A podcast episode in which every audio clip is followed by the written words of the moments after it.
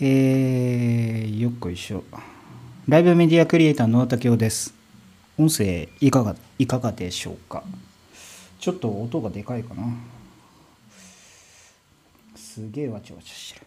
えー毎週木曜日夜21時ぐらいから、えー普段は動画を編集したくない野田武雄がですね、えー YouTube ライブとペリスコープで、えー小1時間ほどお話をする野田武雄ライブ配信なんですけど、えー今日はゼロ何回目？えーよっこいしょ。048か。048でございます。皆さんどうもこんばんは。ライブメディアクリエイター野田武雄です。えーということで、えー先週は、えー、とカレンちゃんと,、えー、と未来さんと一緒に、えー、とルンルン会ということで、えーまあちょっとあの過去3回、えー、といろんな人とですねえっ、とまあ、ズームだったりとか、えーいろんなこう人とたくさんの人と話をして、まあ、疲れ切ってしまってですねまあじゃあルンルン親子でちょっと話しようかなと思って3人で喋ったんですね。で今日は一人喋りにしようかなと思ったんですけどちょっと先週ねあの実現できなかった、えーと機材構成のですね検証をしたかったっていうのが、まあ、ちょっとありまして、えーまたですね今日はですねえっ、とミート Google Meet で、えーお話をしようかなと思っております。で、えー今日のお相手はこの方です。あ、間違えた。違う違う。この方です。ピンピー。こう、うんと、こうだな。はい。サイバさん出ました。サイバさん出たんだけど、そうか、これ、あれか、配信の開始を見ながら、このあれを操作するとサイバさんがちょっとカクカクかなサイバさん今あサイバさんごめんなさい、はいはいミュートになってたえっ、と今ミュートはい、解。除しました。こんにちは。お願いいたします。ます。サイバさん今えっ、となんだっけミートの設定ではい、えっ、と画質選べるじゃないですか。はい、あれって今いくつにしてます？360p です。360p もうちょっと上げましょうか。ちなみに 720p にしたらどうなる？ねちょっとですね、パソコンがですね、結構しんどそうで、お。えっと今ちょっとい送信俺は送信が360にしますわサイバさんは 720p で送ってもらって、720えー受信を360。360かなはい。受信を360で、はい、設定しました。はい。あで、今、私、パソコンも、あの、通信帯域の問題かもしれませんけど、結構パソコンしんどそうなので、あ 今、YouTube も消しました。はい。はい、今 Facebook ライブと、もやもやになっちゃった。ちょっと切り替えてみよう。うん。だいぶ良くなったかな。さっ私、今、さっきより悪くなっちゃった？変えたら。うろ、ちょっと両方 720p にしてみて。あ私の方ですか？そうそうサイバーさんの方。はい、ちょっとですね。俺のパソコンスペックかなっていうのもあるんですけどやっぱりあれですよねあでもこっちの方がいいな。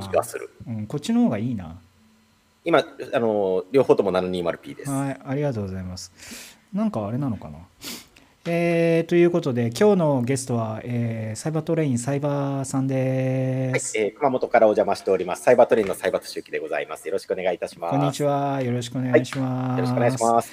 サイバーさんえっ、とはい、毎週木曜日僕が YouTube ライブしてるのは多分ご存知だと思うんですけど、はい、えっと、最近このトークのくだりをポッドキャストにしてるんですよ。はい、なので、えー、サイバーさん自己紹介ちょっとしてもらってもいいですか？あ、はい、わかりました。はい、えー熊本で、えーライブ配信を、えー業として、えーさせていただいております。サイバートレインという屋号でやっております。サイバーと周期と申します。よろしくお願いいたします。よろしくお願いします、そうですね、えーライブ配信やり始めて10年。で、うん実は明日でうち創業7周年でして、おおめでとうございます、ちょうど7周年で、無事、すあの、7年を迎えることができました。はい、ありがとうございます。すごいなあすごいなサイバーさん7年7年です。でちなみにあの、今日のタイトル、まあ、テーマはライブ配信の、えーライブ配信10年のこれまでとこれからなんですけど、はい。なんでこのテーマにしたかというと私も10年なんですよ。あ。あ私はライブ配信始めて10年なんですよ。ねほんで、えーまあ、サイバーさんも10年ぐらい、そうですね。あえーのサイバートレインの屋号の前は入れると、まあ、えーそうですね。10年、2010年の6月にサイバートレインストリームというライブ、ユーストリームを始めて、ほえーですので、はい、ほぼ10年ということですね。うなるほどね。なんでまああのえっ、と前々回か。えっ、と眞子さん RKK の眞子さんとか、えーとはい。山下美香さんとか皆さん出ていただいた時に、まあ、私たち10年選手って話をしたんですけど、まあ、その10年選手の中の一人でもあるということですよね、サイパさんがね。そうですね。あの、あの時に、まあ、熊本福耳が始まってはい、ですね、まあ、あの、ライブ配信って、もう、要するに、その時始めた和モンの人たちってみんな、ある意味、うん、あの、和モンってのは、あの、流行り物好きです流行り物好きね。うんはい、流行り物好きの中でもみんなが情報交換し合ったので、あの時の、まあ、つながりが今、ずっとつながってるという感じですね。うん、なるほどね。俺どっち向きゃいいの？こっち向きゃいいんだよね。で、えっ、とそうなんですよね。で、まあ今日前半は、えー、とライブ配信のその10年過去10年を振り返るのと、えーそれからこの後10年はい。まあ、どんな感じかっていう話をちょっとしようかなと思ってるんですけどまず過去のその10年っていう話で言うと、あのーい、きなり会話始めちゃっていく、えっと、とりあえずごめんコメント読むわ。えっと、アチャピーさんいらっしゃい、こんにちは。えーそれから、藤ペイさん、えーメビウスさん、えーそれから、友太郎さんいらっしゃい、ハイビジョンさんいらっしゃい、ハイビジョンさんがあの創業7周年おめでとうございますって。ありがとうございます。俺僕個人事業主にしたのいつだっけ？俺2014年かな？2000 2014年の7月かな？なのでえそうすると何年 ?6 年ってこと？6年ですね。6年ぐもうちょい6年ぐらいか。へえそうなんだということであの創業7周年おめでとうございますってねサイバーさんおめでとうございます。ありがとうございます。なんとか、なんとか飛んでおります。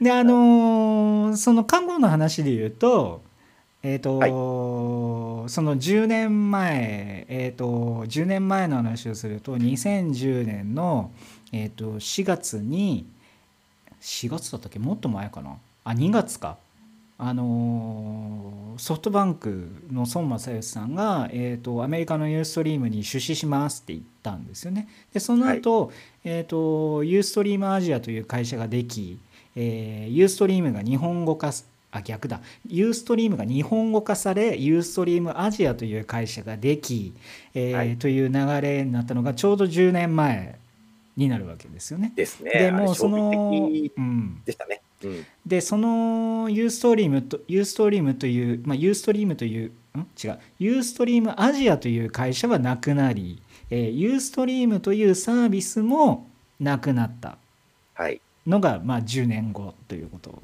ですよね。そうですね。ねはい。でその10年前、えー、とその孫正義さんがユーストリームに出資しますって言って、えーとまあ、ユーストリームが日本語化されたあの当時、えー、とそのいわゆる今サイバーさんが言った和サモン流行り物好きな人たちが、えーユーストリームをまあみんな始めてった。で特にその和サーモンが多かった流行り物が多かったのはもちろん東京もそうだったんだけど、えー、と地域でいうと,、えー、と熊本もユーストリーム先進権だったわけですよね。先進権だったといういうのが正しいのかどうかわかんないんですけど、あの時にやっぱりたまたま始めた時ってやっぱりユーストリームって最初ローカライズもはい。まともにできてなくって、はいはい。こういろいろわかんないことも多いし、うん。ネット上にも情報転がってないしはい。っていう時に、まあ放送局ではい。こうラジオのサイマルをユーストリームでされている放送局があって、うん。あともしくは、えーそのたちその人たちも含めて、私たちみたいな人間が個人で始めたりしてるときに、なんか自然とこう、近づける距離があったわけですよね。はいはいはい。情報交換し合える。はい。ですね。それが結果としてそれぞれをなんか長生きさせたというか、うんノウハウが共有できて、はいこうあの途中で挫折することなくうん続けることができた人たちが熊本ではちょっと多かったのかなとはいはいはいいう感はありますね。はい。あのー僕ユーストリーム始めたきっかけっていうのは、はいあのーなんでユーストリーム始めたんだろう、えー、とまず一つは、えー、と三上洋が空野さんに、はい。えー取材してたんですよね。はい。えー、と日経トレンディという今雑誌あるよね日経トレンディの、えー、と雑誌に空野さんが、えー、とインタビューをした時に空野さんが、えーとダダ漏れをしたんですよね。ああ、ダダ漏れ、懐かしい。であの時三上洋を久々に生存を確認したんですよ。あ久々だったんですね。そうであ三上さんだと思ってで、まあ、三上さん連絡取ってでえっ、とまあそういうきっかけとそれからあのユーストリームっていうその映像と音声をリアルタイムに送れるあの仕組みっていうのはこうなんちゃって放送委員会はい。ができるかなと思ったんですね。で僕もともとミニ FM はむ昔作りたかったんですよ。だけどやっぱりミニ FM って電波飛ばないし、まあ、いろんなこう電波法的な制約がある中で、まあ、ああいったこう放送局放送委員会的なのがやりたかったんですよね。はいそれがまあ、あの実現するのにうってつけだったのがまあユーストリーム、まあ、ライブ配信だったわけですけどサイバさんなんでユーストリームを始めました？もうですね、実のところサイバートレインストリームを始めたきっかけっていうのは覚えてない。はい。覚えてない。うんただ、あのー孫さんがユーストリームを始めるというニュースを見て、面白いものが来たなというのは第一感。で、うんこの前段として、こう、2010年頃ってツイッターがものすごい、はい。あの、普及しだった時で、こう、みんなと双方向でふんわりとつながっていけるっていう、この感覚が私はものすごい衝撃的だったんですね。はい今でこそ今、僕たち当たり前のように SNS で情報交換したり、こう助け合ったり、まあ、時々、まあ、いろいろとデマもあったり、あのいいことも悪いこともありますけど、うん世界中の人たちと、なんか、それこそ息を吸うようにコミュニケーションができる時代がやってきて、すごい時代が来たなという、こう、自分の目の届く範囲、手の届く範囲が随分広がったっていう感覚の中で、この動画配信サービスがやってきたんですよ。うんうんうんで、まあ、来たんで、こう、これはちょっとなんか、やってみたいなうんっていうのがあって、まあ、その時に、熊本では、えー私と同じ頃に始めたのが2つあって、1つは福耳ラジオ。福耳ラジオはい。で、私、リスナーだったので、はい。こうユーストリームっていう存在を知って、あのリスナーの一人としてユーストリームに参加しだしたうーんえっとで、福耳が先、のはずです。あ、なるほど。4月スタートだから。ううんん。あ、でそうかそうか、そうですね。はいで、それにプラス w ィーストリームなんですよ。w ストリームね。はい。あのーナベッチが、まあ、この後カーツ3懐かっていう、ね。あのー配信始めますけど、い。その前段として、こう、それこそ、えー当時、福耳ラジオの、うん。えースタッフをやっていた山下不人さん、うん。山。ピ山ピと、で、ナベッチ、あナとあのーあとは、あの、まあ、稲潤さんというですね、学生さんはいはい。で。すね。あとは、あの、その、ススタジオを貸してサイバーレコードっていう、あの、会社の社長さんうーん。ね、あとあの大学生とかが2人ぐらいいましたけど、そうですねあのグループの人たちが始めたもうんのですね。まあ、この辺からだいぶ私はこうひらめきを受けて、はい。でただ私はコンテンツがないんでとりあえず自分の好きな鉄道のことはじめあの喋ろうっていうことで始まったのがサイバートニストリームだった。なるほどね、そうですよね、コンテンツがない、コンテンツがね、まあ、ユーストトゥデイもそうです、まあね、あのー改めて言うと、その三上三上さんと 綾野さんと、えー始めたそのユーストトゥデイもコンテンツがない私たち、はい。なので、えー私たちライブ配信好きだからライブ配信を紹介する番組を作ろうと言って始まったのがまあユーストトゥデイですけど。そうなんですよね。やっぱりそのあの当時コンテンツがない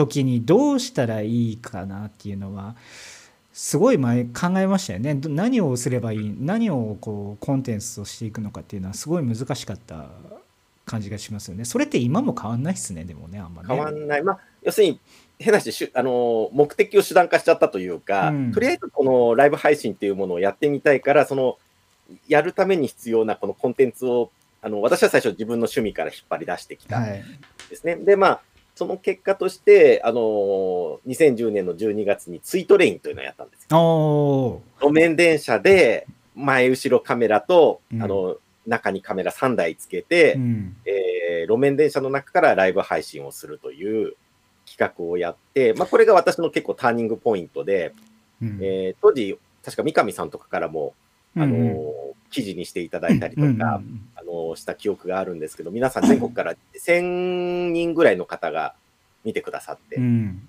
はい、あのその当時としてはなかなか面白かったですし、何せ、もう今だったら考えられないんですけど、携帯 3G の時代に、まだうん。4G なかった頃に、モバイルルーターでやったんですよ。はいはいはいはいはい、今でもあの残ってます、YouTube にあうんのアーカイブが。もう今からすればガクガクですけど、そうですねでもユーストリームっていう、あのーものを使って一つのイベントを仕掛けたら、まあ、1000人ぐらい全国から見てくれて、うんなおかつ、熊本の人たちが非常に面白がってくれたんですね。はいはいはい、あのー協賛出してくれたりとかですね。あの で、その時に、このライブ配信っていうのは、コミュニティを動かす力、うん。ですね。ライブ配信があるんだコミュニティを動かす力がある。はい、っていうのを私は手応えを感じた瞬間だったんですね。なるほどね。ちょっとごめんなさいね、えーはい。今これシシェアしてなかった。えーやってます。出まプす。チ今フェイスフェイスブックにシェアしましたであの、はい。その当時そのモバイルルーターでやったって話をちょっと出ましたけどちなみにカメラは、カメラは、えーっと、ウェブカムが、えーっとですね、インはウェブ、あ、いや、違う。えーっと、あの時何だったかな、もうちょっと別に一つは、あ、いや、前後はですね、ウェブカムをつけて、うん、僕もそう思う。確か。ウェブカムでした。うん。真ん中の1台だけ、おそらく、あの、ビデオキャプチャで、あの、ビデオカメラを振ってた記憶があるんですけどはい。なんかそんな気スイッチャーとかまだ当時なかったんでそうそうですよねユーストリームプロデューサーでやってたんですよ。そうですよねユーストリームプロデューサー使いましたねはい。でその昔その10年前って SD だ SD っていうかアナ RCA の黄色のケーブル使ってたじゃないですか。そうです、RCA ですね。はい。もしくは、えー、とその後はファイヤーワイヤーか。ファイヤーワイヤーとか、はいで思ったんですよ。あのあの当時使ってた機材例えばだあの当時代表的だったものってえっ、と AC ADVC55 はい。持ってます。ああるんですか？え今もあるの、はい今も多分、あの、今、ここの辺にあるじゃないですか。この辺がですね、うちの博物館でして、VR3 とか、はいはいはいあのいろいろ懐かしい機材が入ってて、この間ちょっと棚卸ししたらすごかったです。あーであと,、えー、と UFOFX とかねはい。あのユーストとでも一番最初の時ってあごめんなさいマイク触っちゃった、パソコンにウェブカメラ2台で、えー、と UFOFX つないで、えーやってたんですよね。かなり初期の時にね。でなんでまあ10年経ってちょっと話先取りしちゃうけどあのウェブカメラをね、久々に最近みんな使ってるじゃないですか。はい。いやー撮ってあってよかったわーと思いつつ、はいそれは910 920です。えっと、あ920ですね。あ920か。はい。で僕も、えー、と C900 っていうかこの談義みんなコメントついてきてないけど大丈夫かな？えっ、としえっとロジクールの C900 なんだっけなウェブカメラ。マーク2じゃなくてなん C900 なんとかっていうのがあったんですよね。それが一番最初でその次に910920ってくるんですけどもう歴代があるあったんですよねうち。あったんだけど910はねちょっとおかしくなっちゃってこのつい先日ちょっと断捨離したんですけどやっぱ910と920は現役でいけますねまだね。920は結局今、最新型 922N ってやつですけど、うん。あのほとんど仕様変わらないです。そうですよね。で、はい。今 922N も、はい。あのーロジクールの公式のページに出てこない。もというか、もう今、なんかカメラが、う型番が変なそうそうそうそう、まあ、ウェ ウェブカメラ自体もまあ品薄っつうのもあるんですけどなんかねなんか変な新商品のリリースがありましたよね、この間。うんそう1万うん千円もするやつ。そうですよねうんあこなんかここういう感じのなんかちっこいちっこいやつわかりますよってああですね。あちゃぴーさん、C なそう C720 も私持ってて、はい。ウェブカもですね C720? はい。確か、72、えっ、と、あれじゃないかな。えー、ああれも1080、フルハイは出るやつでした。はい。もう思い出せない、まあだからロジクールのあの900シリーズは C900 シリーズはもう名機だなと思ってで特に910920は今みんな持ってるじゃないですかあの当時の人たちね、だからそういう意味でこうこの10年間でそのけ結果的に何が言いたいかっていうとけ機材が変わったよねって話なんですよ。で特にはアナログ、まあアナログっていうか RCA の黄色いあの、えー、とケーブルも使わなくなったし、はい。えーファイヤーワイヤーも使えなくなったし、はい。えー結局 HDMI、SDI に今移ってった、あとまあ音も UFOFX、まあ、オーディオインターフェースって使わなくなりましたね。なんで使わなくなったんだろう？ミキシングできないからかな。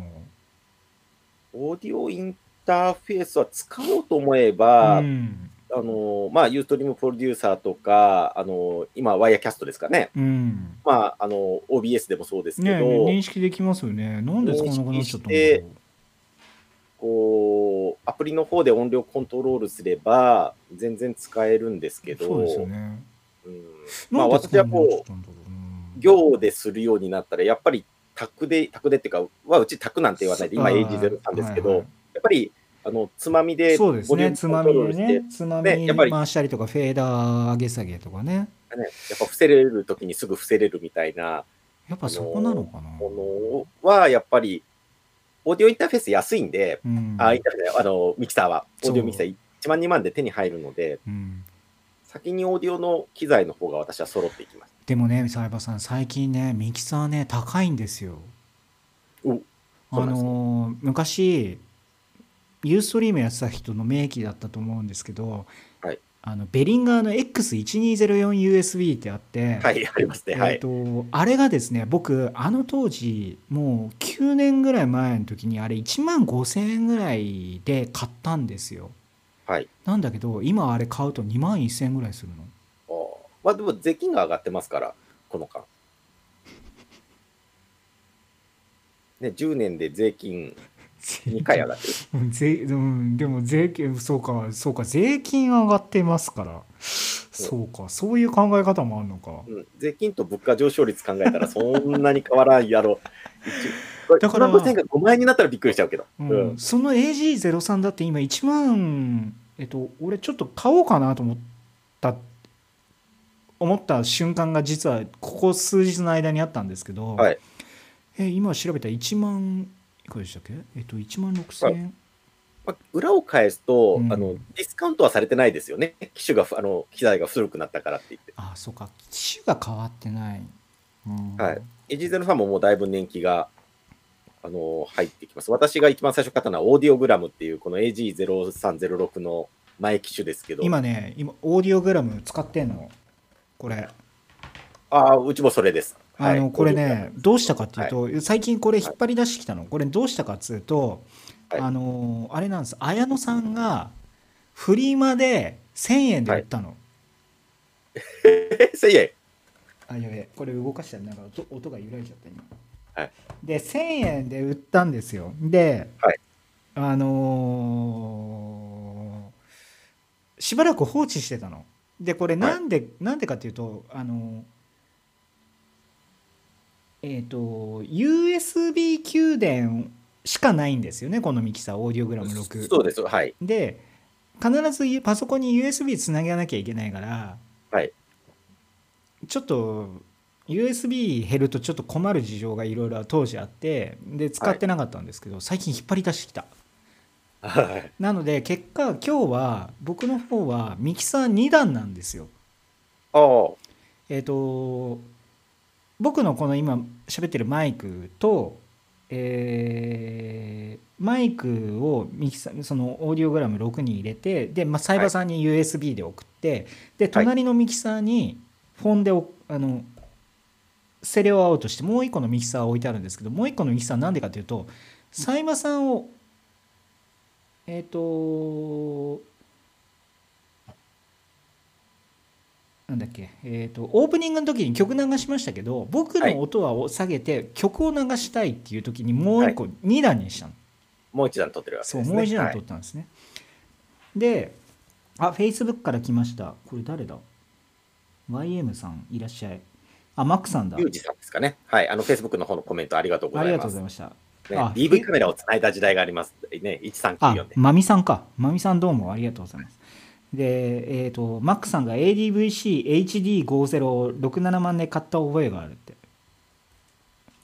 これ YouTube で AV、ADVC HD50 これねあの ADVC55 の高いあ立派なやつだったような気がする、え HD なのかな？うん、でなんだっけ？あそうそう。だからそう USB のオーディオインターフェースを使い始めたっていう話なんですよ。で最近こう私たちって USB ってこうはい。信頼してなかったから、はい。わかります。ウェブカメラ時代に痛い目にあったじゃないですか。はいあの複数 複数の USB のポートに USB のウェブカメラをかめ挿すと1個認識しねえとか。あったじゃないですか。ではいあれに懲りてみんな USB 使わなくなってたと思うんですよ。ね、懐かしいですね。だけど最近ウェブカメゆ要は UVC で動くウェブカメラだったりとかはい、USB のオーディオインターフェースだったりとかはいなんかねみんなね USB 使改めて使い始めてる気がする。うん、あのーなんですか、10年後の話にちょっと入ってくるのかもしれないですけど、あのー今、みんなが、こう、今のこのコロナの段階になって、やっぱ急速に風向きが変わってきたのが3月で、うんうん。こう、どうしたらいいだろうっていうご相談をたくさんいただくようになったわはいけです。はいはいはいで、例えば、ううちではこうしてますよっていうノウハウをご提供しても、うん。あの、結構僕らって複雑なことやってるわけですよ。はい今のこのオーディオ、あのね、あの、ミキサー二段構えとか、実は、こう、今までに10年間やってきた、こう、いろんな工夫とかトラブルを回避するためのノウハウっていううん。のがいっぱい入ってて、結構、やんちゃなことやってるわけです。そうですね。す説ね明できない。あの、設計図は頭の中入ってるみたいな世界のことが多くって、これを理解してもらうっていうのは、そもそものライブ配信とは何ぞやっていうところを理解してもらわなきゃいけなくって、うんうんじゃあ、普通の人に、こう、パッと今、私たちがこう、今、ミートでやってるようなことをはい。実現してもらうっていう時に、やっぱり、できる限りシンプルな方向でうん。お勧めしなきゃいけないし、そうですね。その中でも、いいえ、いい音を出したいっていうオーダーがあった時にはい、便利なのがやっぱり USB なんですよ。そうですね。はい。USB みんな触ったことあるし、うん。私はほとんどのパソコンにあるので、ありますね。で、何より一番のネックは、うん。あの、映像入力がものすごいパソコンは難しいんです。そうですね。パパソコンにはい。映像を入力するのが難しい、うん。難しいんです。はい。で、これがやっぱり UVC、あの USB ビデオクラスだと、ぶっ刺しゃ動くと。そうですね、いうですね、あの、それが実現できるので、うん。結果的にこの僕らが非常に厄介者にしてた USB ウェブカムとか USB カメラが、そうなの。あの、一回りして帰ってきた。そう。一巡してかなんか10年ぶりに帰ってきたうんですよね。であごめんなさいどうぞ、はい。あ、多分それはおそらく、うん。あの、僕らが10年前に歩いてきた道に、うん、今皆さんが立ってるんですよ。じゃあこれからみんな困るんだ USB みんなつなげようとすると、あの、今でも、ズームの相談とか受けるわけです。うん、絵が映りませんとか、ね、立ち上がり、パソコン立ち上がりませんとか。はいズームって、あの、リンクを押せば立ち上がるみたいな感じで今普及してますけど、ね結構ですね、リンクを押して固まることって多いんですよ。パソコンが。ほうほ結構現場で再現したりすることもあって、う、うん、あの、そんなイージーじゃないし、はい今、野田さんのブログとか、あの、ニュースサイトでもやってらっしゃる音の問題。はい音がブワブワしちゃう。音が消えちゃう。はいですね。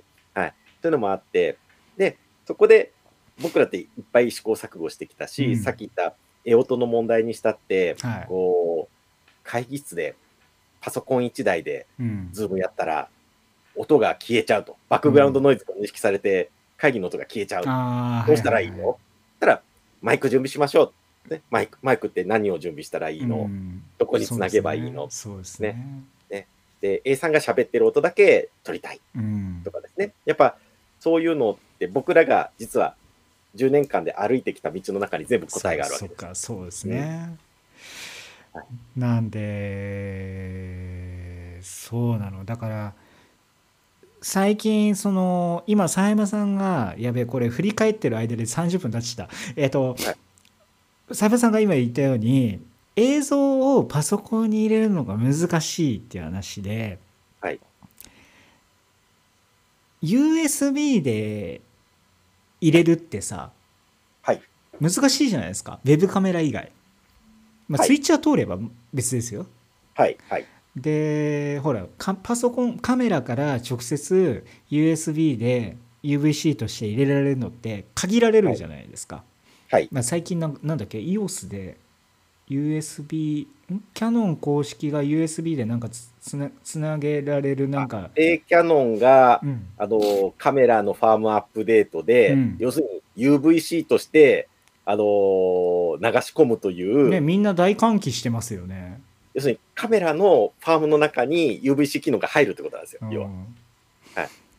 どっかで UVC にしてあげなきゃいけないですから。もともとはあれですもんね、あのほら、ああいうカメラって USB ってデータ転送用に USB 使われてたじゃないですか。はいで、映像を出すのは HDMI みたいな感じだったけど、みんなやっぱりこう、ウェブカメラが最近買えなくなって、このね、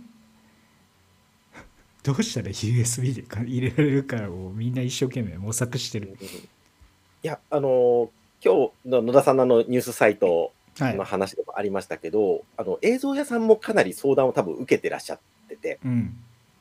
で映像屋さんの機材って、ごめんなさい。えっ、と、ニュースサイトの話は、プロニュースの話か？プロニュースさん、ごめんなさい。あごめんなさいはありがとうございますプロニュースが出てこない。うんうん。あので、あのー映像屋さんって映像は作れるけど、はい映像をパソコンに入力するノウハウってお持ちでないわけですよ。はいはい、そうなんですよ。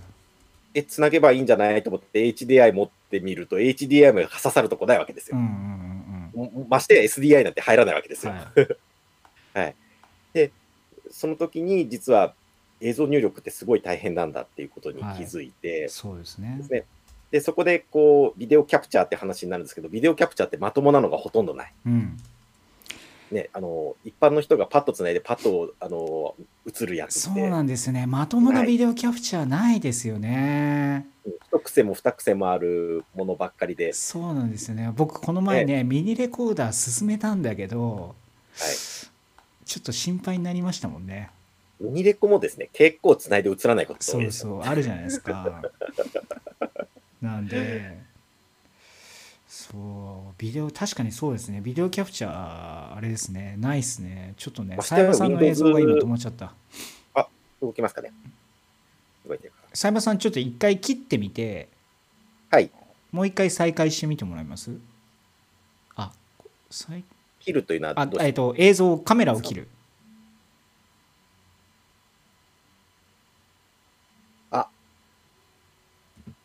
重い。うん、重いね。ちょっとですね、くるくるしてる Mac が。さっきね、俺がね、俺こっ音ちで来てますかね？音は来てます。音はね、切れてないの。あの、映像だけだから、音は別に、あ、今戻った。今戻りました。あ、戻りました。すみません、うんあの、くるくるしてました。あの、Mac がくるくるしてましはいはいで、た。ななえー今なんだ、何の話したっけ？えっ、と、プロニュースの話が出てきて、話をしてあそうだまあ映でそのカメラと。そう、んカメラとマイクはあるんだけど、えー、とライブ配信どうしたらいいかわからないっていう人が多い話だ。で、えーその間に今、サイバさんが言ったのが何だったかを忘れてしまった。えーまともなビデオキャプチャーがないという話をして、して、えみんなちょっと教えて。ーミニレコもミニレコも止まるよってあ、話をしそうそう、ミニて、レコがおかしい。はい。私も進めたけど、ヒヤヒヤしたっていう形で。で、今、YouTube にリンク貼ったんですけど、今日公開したんですけど、あのその、はい。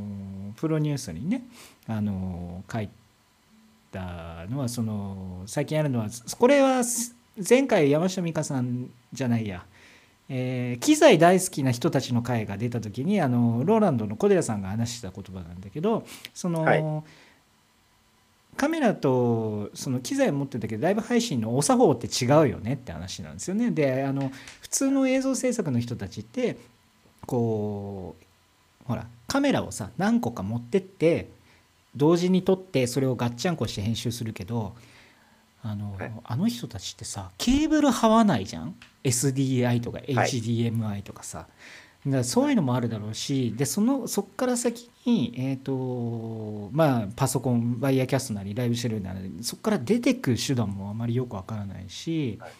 やっぱ最近みんな困ってる人は多いよねって話のきっかけで出た、まあ、あの記事だったんですけどね。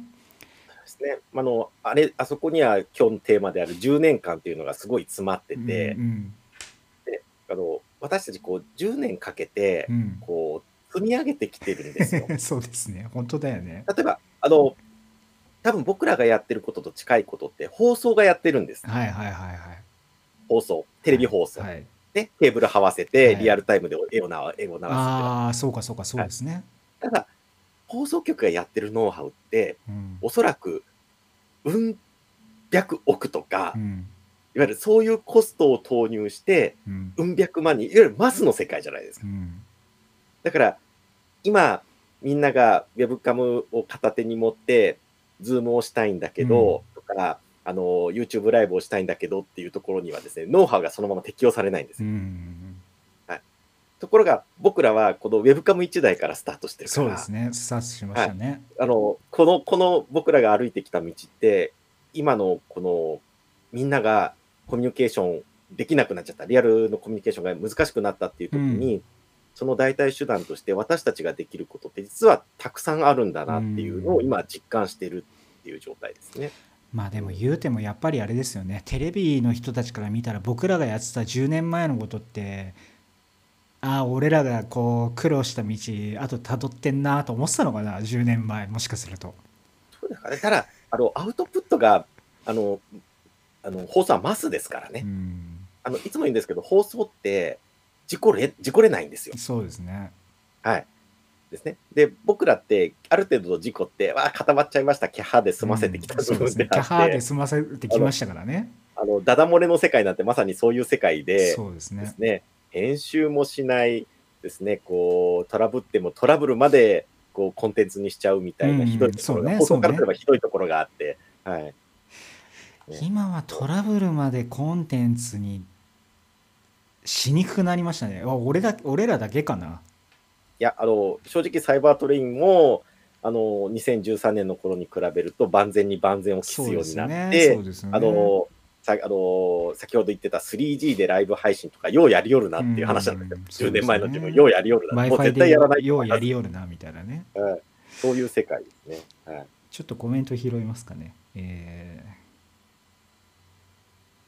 あライブ配信は放送局が部署ごとに分業してるのを一人でやってますからって、ワンモペ多いですね。ー そうですね。分業ってね、最近その、やっぱ、ワンオペで行くのはやっぱ事故るよねっていうのあってやっぱ分業が広がりつつはあるんですけどやっぱりその分お金はね予算が出てこないのでまあうんなかな例えば、多分東京もそうなのかもしれないですけど、熊本でライブ配信にご予算いただけるってほとんどなくって、うん、そうですね。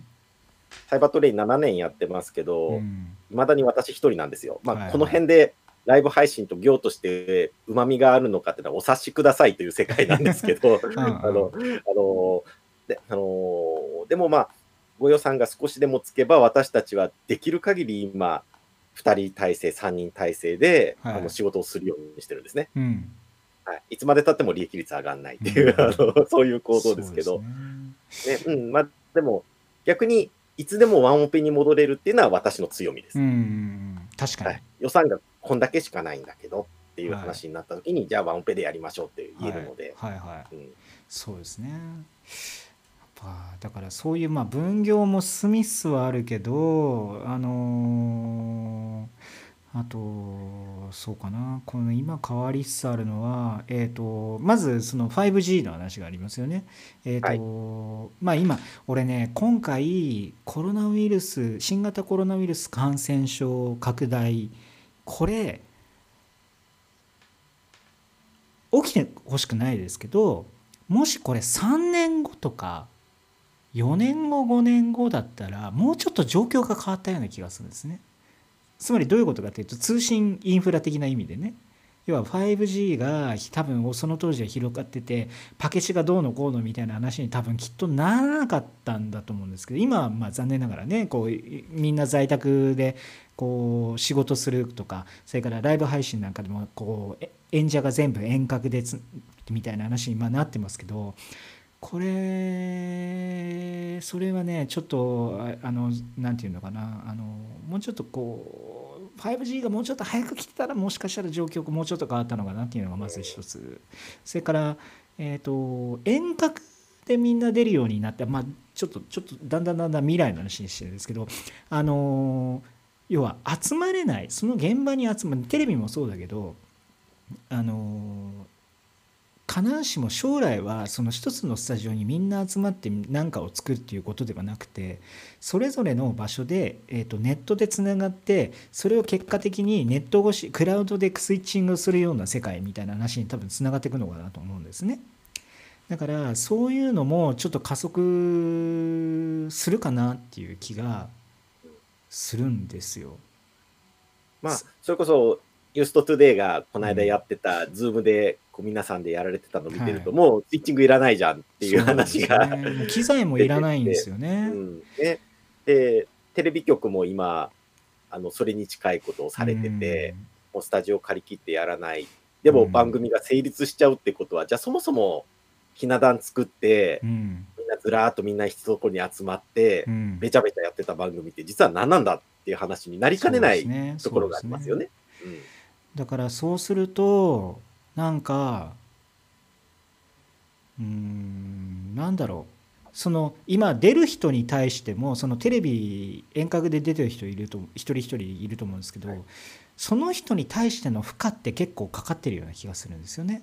要はうん出る場所をこう整えなきゃいけないとかこれ在宅であのテレビ会議出る時も一緒ですけどネットの環境が良くないよくよくしとかなきゃいけないし、えーカメラもしかしたらウェブカメラなんか必要かもしれないし背景後ろの背景が変なのも映らなきゃいけないようにしなきゃいけないとかそれって多分なんかこう将来的に演者が全部リモートでやりますみたいな感じになった時その演者ごとに負荷がかかるなっていう気もねちょっとしますよね。そうですね。うん、だから制作的には楽なのかもしれないけど楽？そうですね。まあ、楽かな？いやー、だからこう、多分パラダイムシフトというか、うん僕らの思考回路を、常識を一回ばらさなきゃいけないうんと思うんですよね、このことはですね。うんそうですねうんネット環境の問題もやっぱり今、教育の世界なんかも慌てて今、環境整備してるところってありますけど、うん。ですね、おうち Wi-Fi ないところはどうすればいいの？とかですね。ね。あの、都市部はいいけど、じゃあ、過疎地はどうするの？うん。ね、あの熊本だと光回線が届いてないところっていっぱいあるんですよ、そうですね、そうですね。ね。うん、そういうとこはどうするの？って、ままあ、村でケーブルテレビ引いてるところはあったりしますけど、はい。そういう意味では、こう、ですね、こう、ちょっとシビアな話をすれば、僕らがこう、みんなが、こういう、あの、ネットでコミュニケーションできるところのお手伝いをさせていただきながらも、こうもっと大きなレベルのところでは、インフラだとか、うん、うんそういったところっていうのは、ものすごい手こ入れをしていかないと、置いてかれちゃう人が出てきちゃう。うん。ね、そこは、あの問題として、こう、感染症の問題を解決しながら同時並行して、そこもうん解決していかなきゃいけないっていう。難しさはありますよね。アチャピーさんが YouTube ライブでその 5G が普及すれば特ダネみたいにあの FPU でパラボラ設置してあのねあのやらなくても 5G なら、うんうん多分ねだからそうだから時代がこれもしかしたらもうちょっと 5G が来るのは早かったらわざわざその FPU でこう飛ばしたりとかしないこの状況また違う感じにね、まあ、もしかしたらなったのかなっていう気はねちょっとしますけどね。住則さんいらっしゃい。うん、あのそれこそ 5G で放送局、中継車をわざわざ持っていかなきゃいけあのいかなくていいっていうですね、うん。そういうあの携帯っていうのは一気に普及したでしあのしてたでしょうし、うん。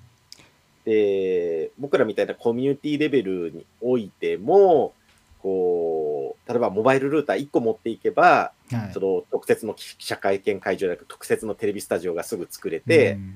こうみんなに同時配信ができるとかですね、はい、そういうのは可能性としては出てきますね。だからそうね。そういう意味でこうネット越しでまあだからそのひえっとまず昔はそのアナログの機材を使ってて今は SDI、HDMI に切り替わり、えー今度はそのスタジオにみんなで一つに集まってこう何かを作るっていうことではなくてその将来こうネット越しにみんなバラバラでもせ作れるようなねこうクラウドまあスイッチングがクラウドになるかもしれないしはたまたスイッチングしなくていいかもしれない将来。10年後は。まあ10年後もスイッチしなくていいよね多分。例えば、これちょっとあの妄想ですけど、はい、今僕らは何かを伝えようと思って、うん、今このライブ配信をやってこるし、こここを僕らは見てほしいっていう時ありますよね、ね、だからミートだったうり、ん。ミートにしたってつながって話し合いをしたいからっていうためにつながってるじゃないですか。うん。わざわざ回線を開いて、そうつなががってやってるけど、もっと通信速度が普及したり、ネットインフラ普及したりしたら、はい。こう例えば会社の島ってあるじゃないですか。はい、ね、会社の島、今うん。皆さん在宅勤務でバラバラになってるけど、うん。やっぱりあの島がないと仕事が進まないって人結構いるんですよ。はいはい。隣に仕事をふっと触れないとか、うん。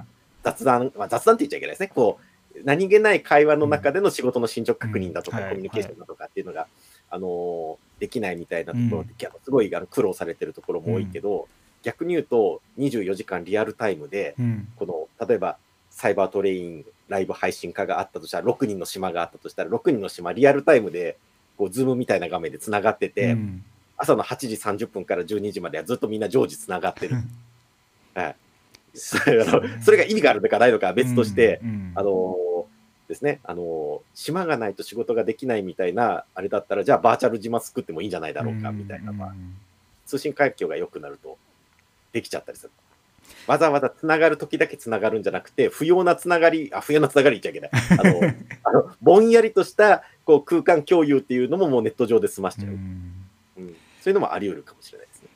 こうなんかあれですねなんとなくつなぎっぱそのコミュニケーションを取り取るためにそのズームつなげっぱとか多分リモートでやってる人たちってあると思うけどあれっていわゆるあれですよねダダ漏れに似てますよね似てますよね。だからねなんかねものなんかこう一回りしていろいろ一回りしてるなと思っててそうなんですだから僕らがやってきたことって、やっぱりなんか面白がってやってたことって、やっぱり人間の発想、どこかの発想から生まれてきてるわけじゃないですか。うんそれがなんか、あの、あの当時、ユーストリームは残念ながら、こう、社会のインフラとして育ちきらずに消えていったじゃないですか。はいはいあの企業の B2B のツールとして消えていってしまったけど、あそこにあった可能性で、実はこう僕らが歩いてきたみ目標って、これがみんなが使って、みんなが楽しんでくれるようになったらいいよねっていうのが、どっか根底にあった気がすうんるです。んあの10年前は。はい。サイバートレインが大体創業したきっかけって、そもそもそこなんですよ。はい。コミュニケーション、これはあのいわゆるあの、公のですね、あの、放送とかに変わる、うん。こう、まあ、インフラまで言うと大げさですけど、新しいコミュニケーションツールになるっていうのがううちの理念なんで、あの、ユーストリームではそれは正直実現できなかったんですけど、まあ、YouTube ライブとか、えーその他で細々とやってきたら、実は今、みんながそこをどうにかしてやりたいと思ってると。うん。ですね。今、そういう状況に来たってとこですね。でみんながやりたいと思っているということで言うとあのみんな最近ねまあ私たちもこうずっと10年やってきたわけだけどそれをこう追いかけ追いかけるっていう言い方ちょっとあれですけど同じように機材を買ったりとかね。まあ自分でこうライブ配信をする人が増えてるっていう話をまあえっと前回前の回でちょっと話しててえっとつまりは配信のお仕事をやっている私たちは仕事はまあどちらかというと減っているけども、えー、とメーカーだったりそれから、えー、とそのものを販売している立場の人たちから言うとすごいライブ配信来てる。つまりその機材を買う人がすごい。問い合わせどうやったらいいかの問い合わせも多いし機材を買う人も多いっていう話で。でやっぱりみんながこうライブ配信を始める時代かっこスマホだけじゃなく機材も込みでの時代なんですよね。これってサイバーさん続くかな？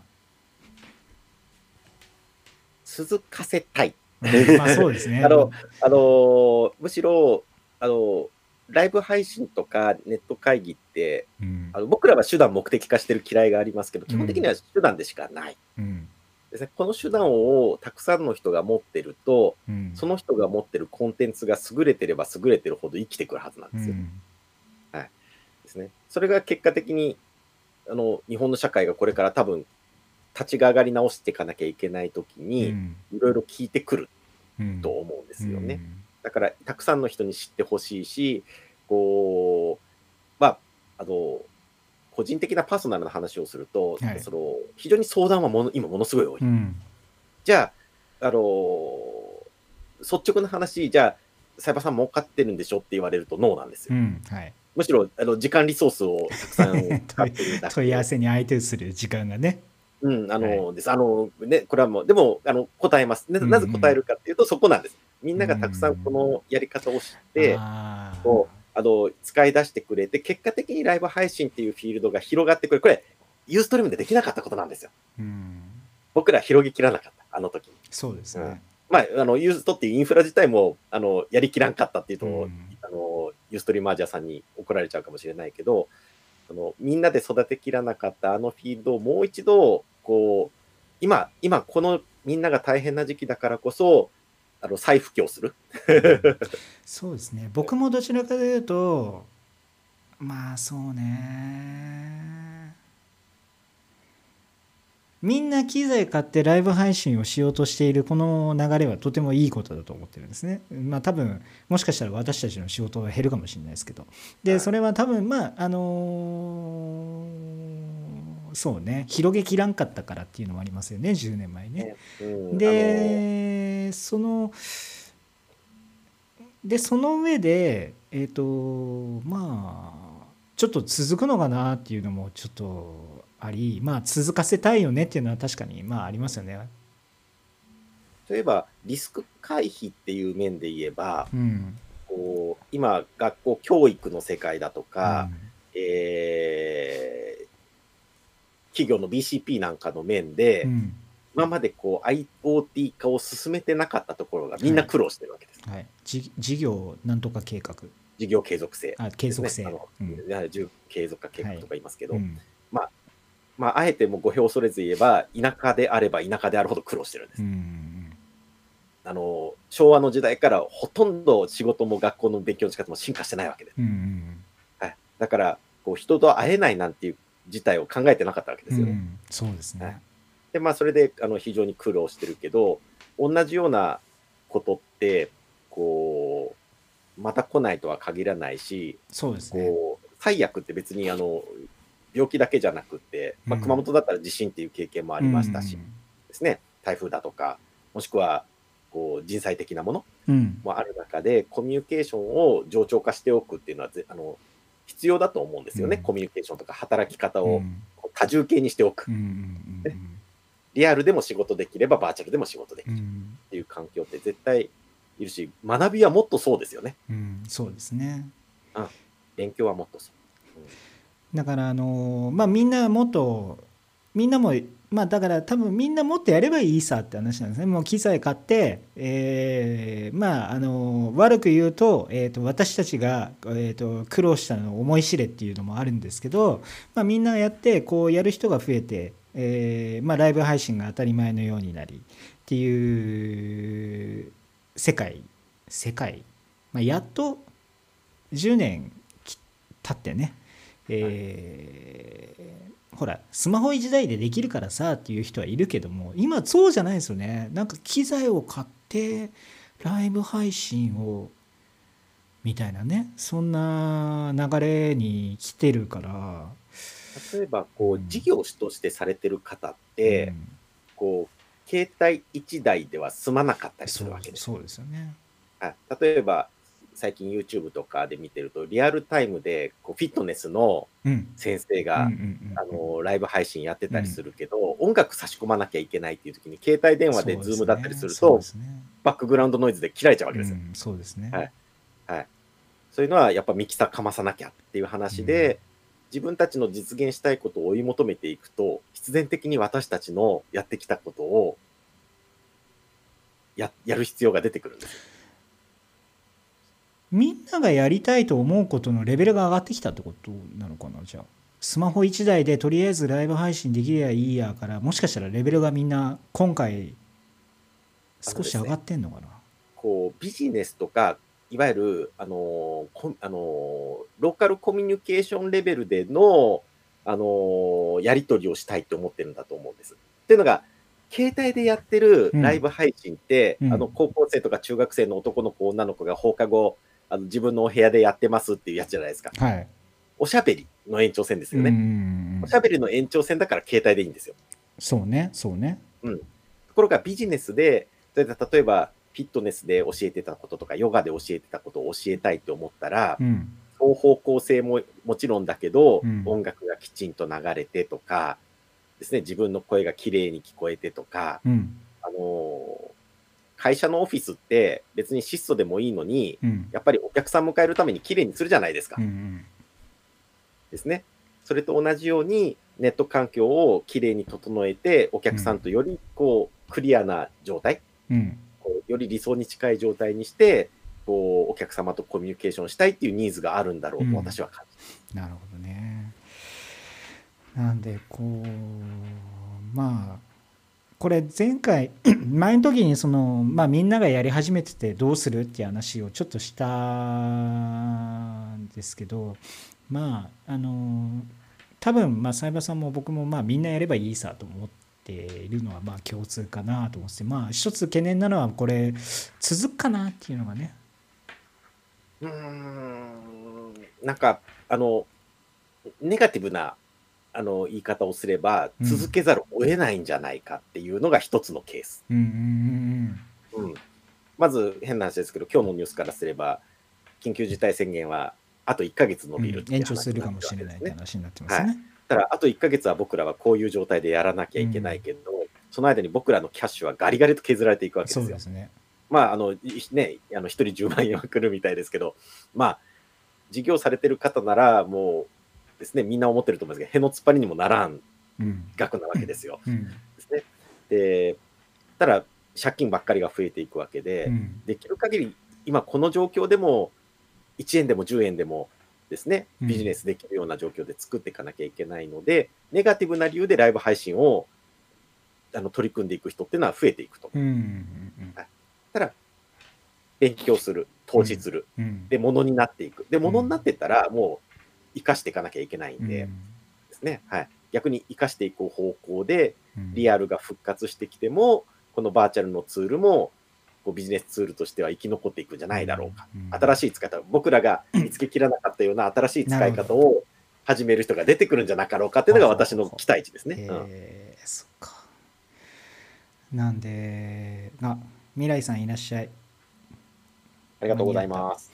そう、おしゃべりと情報発信は違いますよね。まあ、あとあれね、だから、まあ、あとちょっと思って、みんなやればいいじゃんっていうふうに思いつつも、やっぱりみんなやり始めたからといって、じゃあ私たちがこう窮地に追い込まれるかっていうと、そうはあんま思ってなくて、多分それはサイバさんもと多分同じだと思うんですけど、あのーやっぱさ、つないでさやるまではできるかもしれないけど今度トラブルが起きたらどうするかみたいなノウハウってないわけじゃないですか。あとはまあネットワークの知識にしてもそうだしそのネットワークのつなげるお作法にもね、まあ、もちろんあるしだからやっぱその辺でまあみんなあれかな僕らがその10年前とかにこう困ったことをみんな苦労するのかな。まあそれでやめちゃう人いないかなっていうねちょっとあのもちろん振り落ちてっちゃう人って多いと思うし、逆にみんな、あの、いきなり機材に飛びついていっちゃって、今品不足だからって飛びついていっちゃって、あの、ですね、あの、複雑すぎて諦めちゃうっていう人は、ある程度はやっぱ出てこちゃうとは思うんですけどね。はい。うんでも、うんでもなんかまずはそその、そのっていうか、みんながチャレンジしだしてるのは確か。うんそうですね。まあでもあれですよね。あのまあ先週ユーストトゥデイなんかでも紹介したその IO データのライブストリーミングボックスにしかり、えーブラックマジックの ATEM ミニプロもしかり、えーローランドの V02HD もしかり、こうなんかこう簡易簡易ごめん簡易じゃないな。こう普通のひ今までその馴染みがなかった人でも触れるような機材って最近出てきて多いじゃないですか。でそれとあと同時にそのクラウドでできるサービスもさストリームヤードでしたっけ？とかもあるわけだしだからなんでそういう意味でまあしきあのこうそういったハードルも下がっててまあいいそれもやっぱ10年前と違うのかなっていう感じはしますよね。あ僕らは要するにノウさあの一番冒頭に戻りますけど、ノウハウがない。で、ネット調べても情報がないっていう中で、ね。ね。あれでもない、これでもない、なんかあ怪しいものいっぱいいっぱい買って失敗してきたっていうのはありますけど、うん。そういう意味では、今うん本当にハードル下がってるし、うんこの間ちょっとお客様に V1、えー V1HD か、v あ VR1HD HD、うん、はい、あの、ちょっと導入させていただいたんですけど、あれはいい。VR1HD ね、あのね、はい僕、記事書いたからって話じゃないんだけど、あのね、意外にね、VR1HD って、改めて、僕、あの VR シリーズって、実はあまり、はい大丈夫かな？み誰も見てないよね。あの VR, VR シリーズって、僕ね、あんま、ちょっと違ったんですよね。まあ、それってあの USB ストリーム使わないからっていうのもあったし、なんだけど、あやべえ意外に意外に VR シリーズいけんいけるかもねっていうのはちょっと思いました。だからそういった意味でこうあんまなんていうの？馴染みがない人もやっぱり VRHD とかああいう、まあ、ATEM ミニ、まあ、ATEM ミニプロはちょっとどうなのかっていうのもあるけどまあああいうコンパクトのやつとかね、っていうのはやっぱ、うん、やっぱ広がって使う人もやる人も増えてくるかな。プロは、分かってる人が使う機うん会ちょっとねだと思います。分かってる人が使わはない分かってる人が使う機会。まあ、であんな感じのね。VRHD はですね、の USB でつなげられるっていうのがあるのと、うん。その直感的なんですよ、操作が。そうなんですよね。ね、つないでボタンを押せば映るし、音だってスライダーで上げられるし、あのーあこれこれが一番教えやすいしあのー個人的には、私は実は VR シリーズをずっと愛用してて、今もメイン機 VR4 なので、うん。あのーですね、ガンガン、あの使わせてもらってるんですけど、VR1HD は、あのーちょい個人で手を出すにはお高いですけど、うん。あのそれこそさっき言ったあのフィットネスであの音流しながら配信したいとか、うん。あのお仕事で使われる、あのお仕事というかそのライブ配信を業とするんじゃなくて、うん。自分のコンテンツをあのー綺麗に載せたいっていう方にはうん。ものすごいおすすめですね。うん。これからの10年の話あんましなかったな。あーだから足りなかったですね。うん。ね。まあクラウド化して 5G になってクラウド化してああとアングルも多分見る人がきっと選ぶんだろうなって話ですね。スイッチャーはスイッチャースイッチングをする人はいなくなるかもしれないですまあそれはもういなくなるでしょうねまあ、360度カメラって私時々配信けど、うん。あれ面白くって自分の好きなところをぐるっと見渡せるうん。ような配信ですし、あれ今画質悪いですけど 5G なら 4K でそうですね。出せますよね。僕もね、うん。360度カメラまだあんま触手わかん触手ピンとこないんですよね。あのやっぱりその画質があんままだこれからかなっていうのもちょっとあってうんまあそうね。なんであとはまあライブストリーミング機器ね。私たち的って言うとね、はい。これがどういう感じになっていくかっていうのもやっぱちょっと気になるところですし、そうですね。あのー個人的にはポストライブシェルをうん私はそろそろ、ライブシェルね。はい待ってます。あの、うん。ああのーライブシェルあのセレボさんにも何か次を一手を打ってほしいし、うん。まあ他社さんがいろいろ出してきてるっていう中でうん。ですね、まだあのー決定打は私ないと思ってるので決定打ないですね。俺はまだライブシェル X のまだ信頼性ありますからね。はい、まあ、出して、ライブシェル X は私ももうですね、あの、何年とこう使い続けうんてうんるので、あの、分かってますしね、ね何が、あの、そうね問題かね。体わかりますからね。ねこう使えば、あの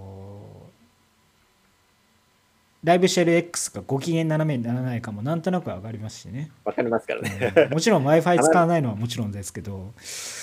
うん。斜めになった時のあの対処方法もあるからでそうそうすね。そうなんですよね。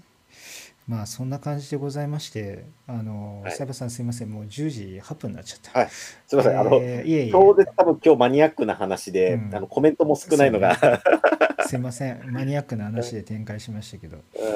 まあなんであのーちょっとそのこれから10年みたいなね話もまあ多分まあちょっとまたおいおい、えーいろんな人と話していこうかなと思うんですけど今日のこれこのテーマにしたきっかけっつうのはあのーそもそもえっ、となんだあのユーストデーがね、まあ、10年5月実は5月3日に10年迎えるんですけど、えーまあ、そういった絡みもあって、まあ、この私たちは、まあ、前もちょっと話しましたけど私たち10年前からやってる人たちはあのこの10年間を振り返らなけれ振り返らなければいけないのではないだろうかということでほら振り返らないとさもう記録残んないじゃん？っていうことで、はい。